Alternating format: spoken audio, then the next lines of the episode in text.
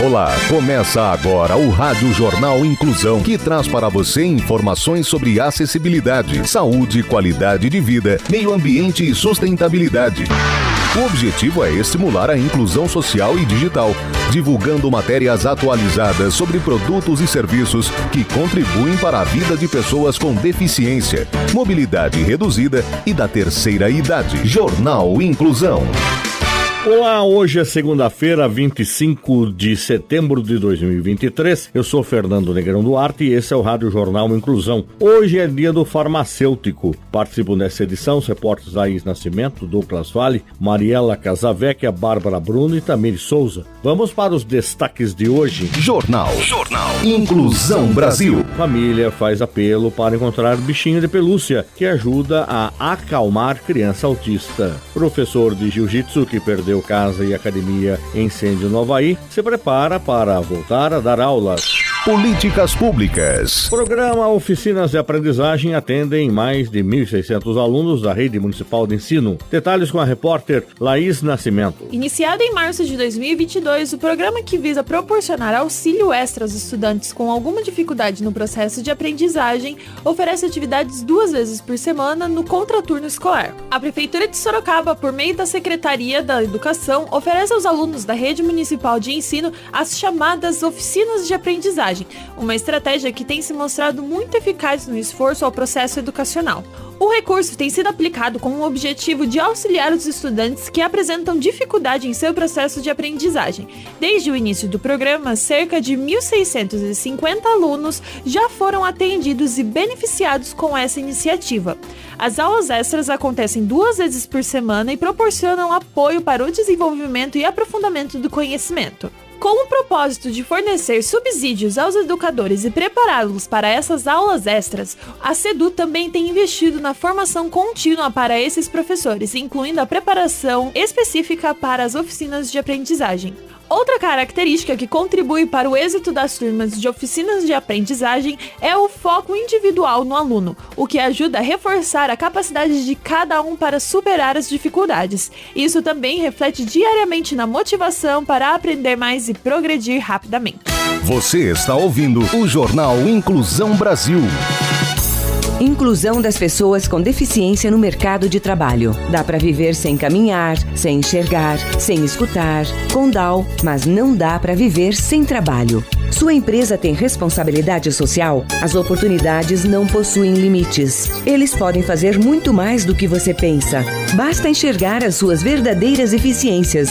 De um lado, as pessoas com deficiência aprendem uma profissão. Do outro lado, ensinam a superar limites. Divulgue vagas para profissionais com deficiência. Ação Social. Família faz apelo para encontrar bicho de pelúcia que ajuda a acalmar criança autista em crise. As informações com o jornalista Douglas Vale. Uma família de Sorocaba está buscando ajuda na internet para encontrar uma onça de pelúcia que pertence a uma criança com transtorno do espectro autista, o TEA. Isadora Estrela, de 5 anos, perdeu sua pelúcia no parquinho do Campolim. Segundo o pai da menina, Jonathan Fogaça, a pelúcia funciona como um importante regulador emocional para Isadora durante momentos de crise relacionados ao TEA. No dia em questão, após uma sessão de terapia, Isadora foi brincar no parquinho do Campolim e deixou a pelúcia em um banco sem que os pais percebessem. Ao retornar para buscá-la, percebeu que a oncinha já não estava mais lá. Após a família publicar um pedido de ajuda nas redes sociais, várias pessoas se ofereceram para comprar uma nova pelúcia para a criança. No entanto, Jonathan afirma que Isadora não aceita outra oncinha que não seja original. Diante disso, a solução ideal é encontrar a pelúcia perdida. Enquanto isso, a família está tentando distrair Isadora e prepará-la para a possibilidade de não encontrar mais a oncinha. Caso você tenha encontrado a oncinha, você pode entrar em contato pelo Instagram, arroba Baestrela. Leis, jurisprudência e política inclusiva. Dia da Consciência Negra. Agora é feriado estadual em São Paulo. Os detalhes com a repórter Clara Toscano. O governador Tarcísio de Freitas sancionou o projeto de lei 370 de 2023, que instituiu em todo o estado de São Paulo o Dia Estadual da Consciência Negra, já celebrado em 20 de novembro por algumas cidades. A data é uma homenagem a Zumbi dos Palmares, que morreu em 20 de novembro. Ele foi um dos últimos líderes do Quilombo dos Palmares durante o período do Brasil colônia e ficou conhecido por representar a resistência e a luta contra a opressão da escravidão. A efemeridade tem o objetivo de potencializar a importância do debate sobre o povo e a cultura africana no Brasil, seja por meio da música, da política, da religião ou da gastronomia, entre outras várias áreas. Educação. O governo de São Paulo abre inscrições para curso gratuito de educação financeira. Saiba mais com a repórter Bárbara Bruno. A Secretaria do Estado dos Direitos da Pessoa com Deficiência de São Paulo abriu as inscrições para o curso presencial de educação financeira em parceria com o Centro de Tecnologia e Inovação. Qualquer pessoa a partir de 16 anos pode se inscrever para aprender sobre os princípios da educação financeira, orçamento e planejamento financeiro. A iniciativa é totalmente gratuita e dissemina conhecimentos necessários para o participante realizar planejamentos de orçamento pessoal e ou familiar para o uso consciente do dinheiro, visando o equilíbrio financeiro, mais qualidade de vida e motivação. Além disso, receberão dicas para economizar nas despesas e evitar o acúmulo de dívidas. O curso será dividido em quatro encontros presenciais no Centro de Tecnologia e Inovação, CTI, tendo início no dia 19 de setembro e seguindo pelos dias 26 de setembro e 3 e 10 de outubro, das 9 às 11 da manhã. Você está ouvindo o Jornal Inclusão Brasil.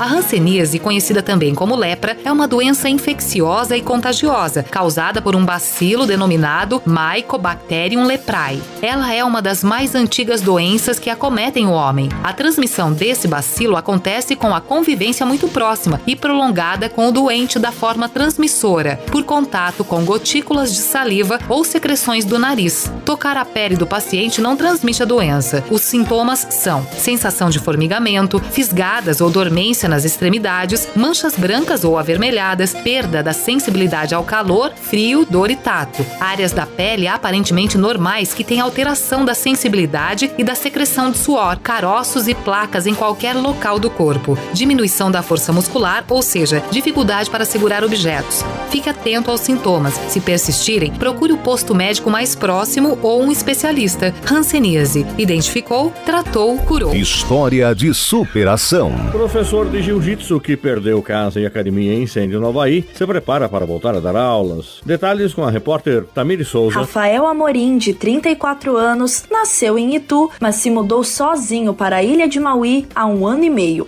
No Havaí, ele tem um filho de 7 meses e antes da tragédia do 8 de agosto, dava aulas de jiu-jitsu brasileiro em uma academia recém-inaugurada. No dia da tragédia, o brasileiro, que também era instrutor de canoa em Maui, havia saído de casa pela manhã para trabalhar, mas acabou cancelando os passeios do dia por falta de segurança no mar.